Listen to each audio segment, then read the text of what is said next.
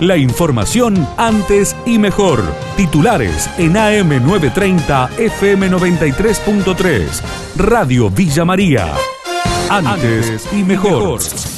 Operativo especial en la costanera durante el fin de semana en Villa María. Eduardo Rodríguez, secretario de Gobierno Municipal, brindó precisiones. Sábado y domingo. El domingo es el lugar de mayor afluencia. Que, que vaya todo el que quiera a la costanera, pero que vaya con cuidado. Sábado y domingo vamos a estar presentes allí. Sí hay un operativo especial con respecto al tránsito. Eh, seguimos teniendo más víctimas de accidentes de tránsito que de coronavirus. Entonces, eh, la idea es ordenar el tránsito en un solo sentido y de esta manera también permitirnos controlar y, y, y ordenar el uso de la costanera, principalmente el mobiliario urbano para que eh, haya circulación y no, no se armen grandes rondas de mate alrededor de una mesa. Desolador panorama en la terminal de ómnibus de Villa María. Hoy no vendí un diario, dijo un comerciante en móvil de nuestra emisora.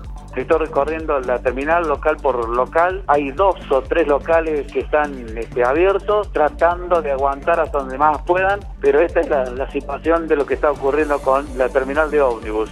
Y muchos locales desocupados, muchos que han tomado la decisión de, irse porque siguen el alquiler, siguen los gastos y muchos locales que no vienen a abrir. En el sector de la gastronomía está totalmente cerrado, vallado con sillas. Estamos a un local comercial, venta de diarios. está la venta en este local, tema de diarios, revistas? ¿Cómo viene? Casi no se vende nada, nada. Lo máximo que a veces vendemos es uno o dos diarios. No, no, no, hay venta, la gente no entra, así que lamentablemente no, no podemos vender. De mañana, ¿qué cantidad de diarios ha vendido? En este momento no he vendido ni ningún diario. Estamos recorriendo lo que es entre locales comerciales. Ventas, nada. Cero movimiento, nada de ventas, nada. ¿Cómo hacen para, para llevar adelante todo lo que tiene que ver gasto, alquiler? Fuimos con los ahorros, sacrificando todos los ahorros de todo el tiempo. Hablaba con la gente de la, de la panadería, 20 o el 15% fabrican. Oliva suma cuatro víctimas fatales por coronavirus. El informe del colega Mario Sena. Dos nuevos fallecidos en las últimas horas por el COVID-19. Se trata de dos eh, personas de sexo femenino mayores de edad.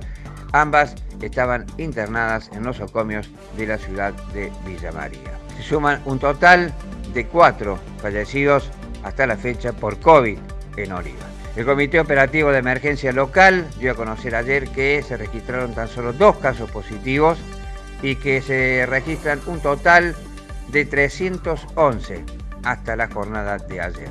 Además, el parte oficial señala que en nuestra ciudad ya hay 128 pacientes recuperados. Oncativo va a habilitar más actividades desde la próxima semana, el informe del colega Diego Muruga.